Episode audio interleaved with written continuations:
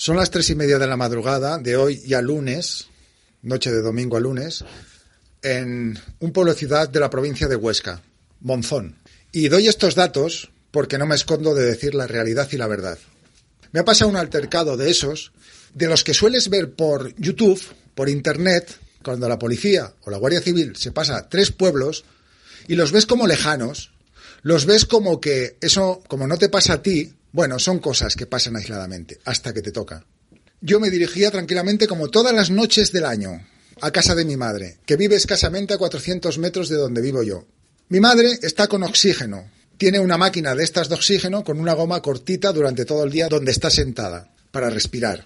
Pero por la noche, como ella todavía se vale por sí misma para poder dormir y hacer sus cositas, antes de, irse a dormir, yo voy y le sustituyo esa goma por una goma de 7 metros que le pego por el suelo con cinta para que sea la mujer, así la mujer se pueda echar tranquilamente sin tener que correr la máquina del oxígeno y se puede levantar tranquilamente y al estar pegada a la goma en el suelo no tropezarse con ella como una vez ocurrió y se cayó al suelo. Eso lo hago todas las noches.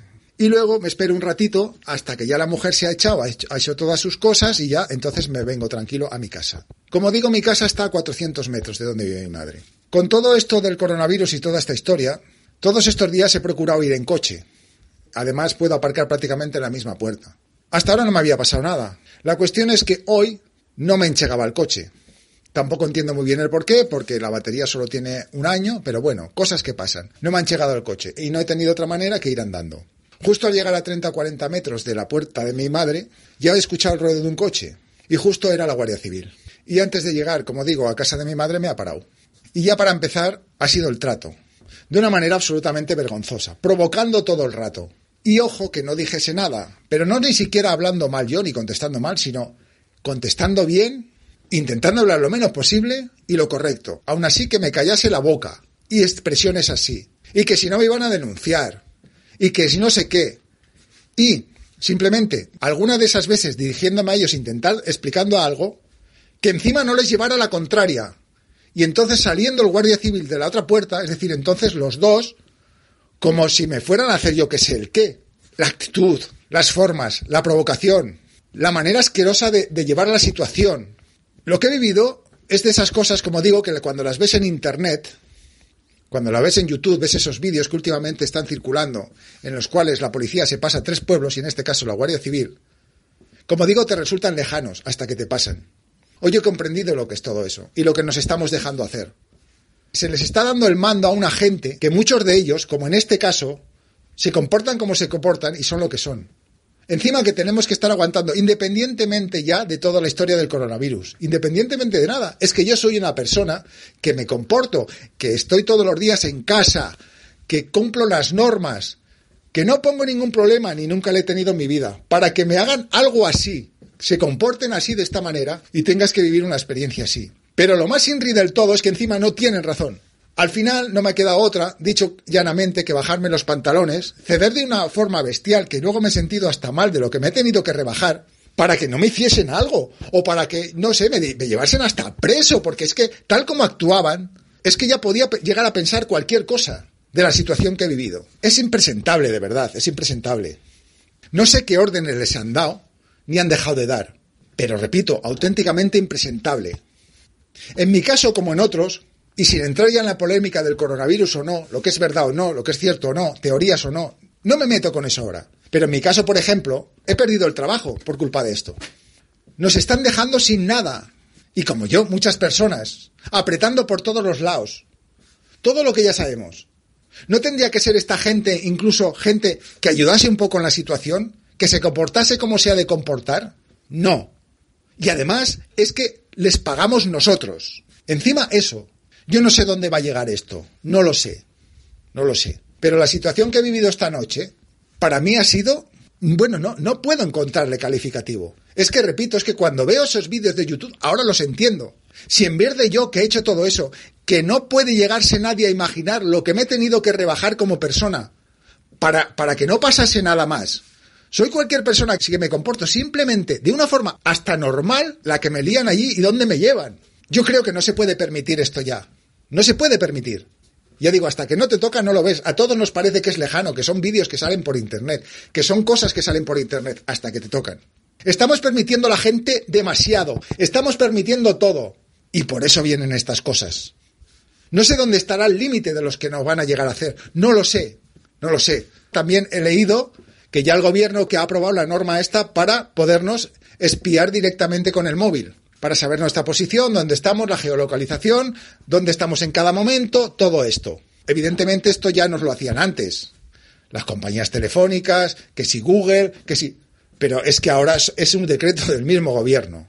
No es que lo quiera juntar con esto, pero es una, una detrás de otra, una detrás de otra. Y no estamos poniendo límite. Yo no sé de qué forma habría que ponerlo. Yo no estoy diciendo que nadie se revuelva en nada, que porque no sé de qué forma se puede hacer. ¿De qué forma se puede hacer fuerza cuando además la gente en general es que sigue en su limbo? Pero algo hay que hacer. Esto no se puede consentir o no se puede estar empezando a consentir ya. Repito, veía los vídeos de YouTube de cómo se comporta la Guardia Civil en muchas situaciones hasta que lo vives. Pondría mil adjetivos bastante feos y bastante malos a lo que he vivido esta noche y a esta gente. Y precisamente no los estoy haciendo, no los estoy poniendo por no pasarme demasiado.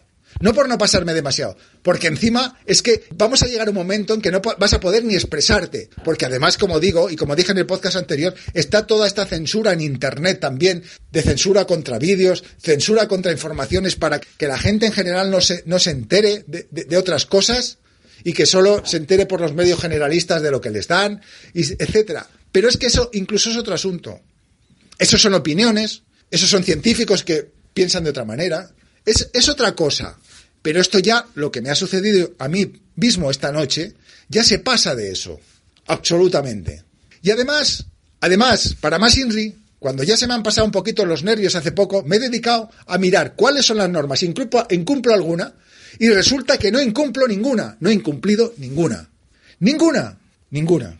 No estaba incumpliendo ninguna. Porque la norma dice que te puedes desplazar a cualquier sitio, igual que si vas a un supermercado, igual que, bueno, todas esas, esas normas que ya conocemos. Y la norma dice también si es para asistencia y cuidado a mayores, menores, dependientes, personas con discapacidad o personas especialmente vulnerables. Es decir, asistencia y cuidado a mayores. En este caso a mi madre de 88 años y con oxígeno puesto. ¿Alguien cree que hay derecho a esto? El otro día me, contaba mi, mi, pareja que también en la fábrica donde trabaja un compañero le contó lo siguiente y también estaba nervioso cuando se lo contó porque le había pasado hace poco. Va con su coche por la carretera y lo paran. Va solo con su coche. Es decir, no está incumpliendo ninguna norma. Y lo para la Guardia Civil y le dice que está incumpliendo las normas y que obligatoriamente lo van a tener prácticamente que denunciar porque no lleva guantes ni lleva mascarilla. ¿Desde cuándo dice la norma que dentro de un coche viajando solo tienes que llevar obligatoriamente ni mascarilla ni guantes? Pero si ni siquiera por la calle los llevas andando, si no quieres. Bueno, el chico, igual que me ha pasado esta noche a mí en parte, el chico se quedó tan aturdido y tan como se estaban comportando con él y diciéndole todo y amenazándolo, y al final pues se quedó tan así que no sabía ni qué contestar. Y encima le tomaron la matrícula y le dijeron que a la próxima que lo pararan o que lo vieran, si lo veían igual dentro del coche, sin guantes y sin mascarilla, lo denunciarían directamente. Y eso no lo pueden hacer porque tampoco dice eso la norma. Es absolutamente mentira. Igual que lo que me ha pasado a mí esta noche y lo que he tenido que aguantar. Y encima aguantar sus formas, sus maneras, su provocación y la situación. Que ojalá, ojalá hubiese llevado el móvil grabando en ese momento. Porque realmente hubiese sido para hacerse viral de la forma en que me han tratado. Y sin, como digo, incumplir después, ahora, cercionándome en ello, ni siquiera ninguna norma. Porque evidentemente yo iba a casa de mi madre a hacerle esos cuidados y me ha pillado tan de sorpresa que yo lo único que decía, bueno, pero si voy a mi madre, que no voy a comprar en supermercado, que voy a mi madre, que está con oxígeno, que tal. Pero en ese momento se han comportado de esa forma conmigo. Han hecho todo eso conmigo, que me he quedado también aturdido en un momento dado, sin saber y diciendo, bueno, pues luego miraré a ver. Y efectivamente, lo he mirado y no incumplía nada. Al revés, puedo hacerlo perfectamente al ser una persona, como pone en la norma, a la que le voy a dar asistencia y cuidado, porque la norma dice asistencia y cuidado a mayores. Pero no voy a esto, no voy a esto, voy a otra cosa. Aunque la norma no fuese así, lo es, pero aunque no fuese así, y se inventaran como se han inventado, porque no es así, esa norma, cuando me han hecho eso, son las maneras, es la provocación, es cómo se comportan, cómo se han comportado, absolutamente deplorable. Y me da igual que haya sido aquí, que haya sido en Pamplona, que haya sido en Madrid, que haya sido en Barcelona, en Ceuta, en Canarias, en Baleares, donde sea. Estas no son ni maneras de tratar a una persona, ni son maneras de comportarse, ni de provocar, ni de hacer con una persona cosas así. Absolutamente lamentable. Y repito, no sé qué órdenes tendrán, pero en muchas situaciones, y lo acabo de comprobar yo, por lo que me ha pasado, la Guardia Civil se está pasando cinco pueblos, no 25. Y no son ni maneras, ni formas, ni absolutamente nada que pueda ser justificable. Absolutamente nada.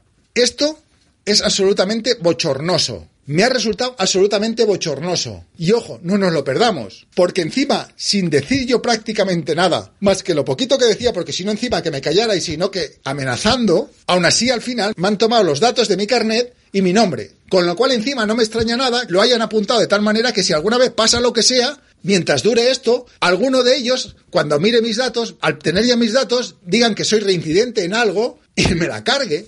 No sé qué nombre ponerle. Es vivirlo. Y es auténticamente vergonzoso. Auténticamente vergonzoso.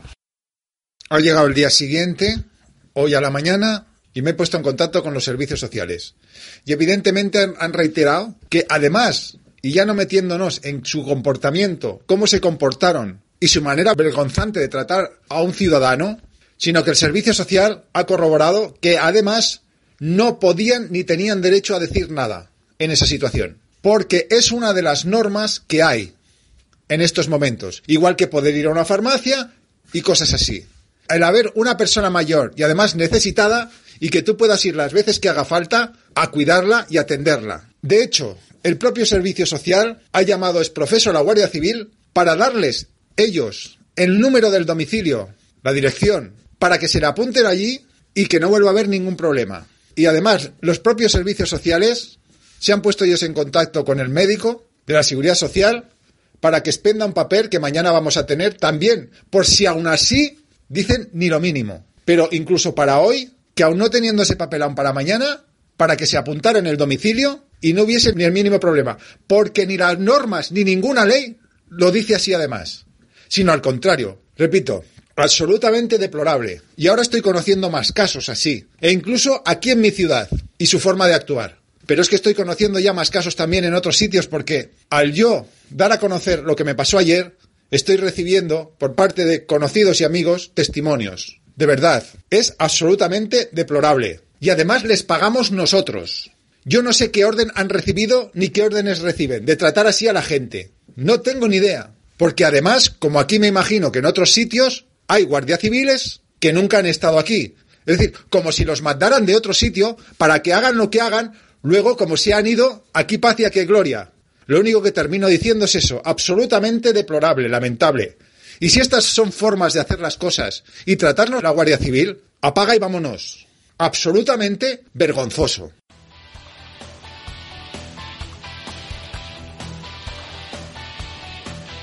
Acabas de escuchar Punto de Vista, un espacio de opinión muy personal. Mi nombre es Chema.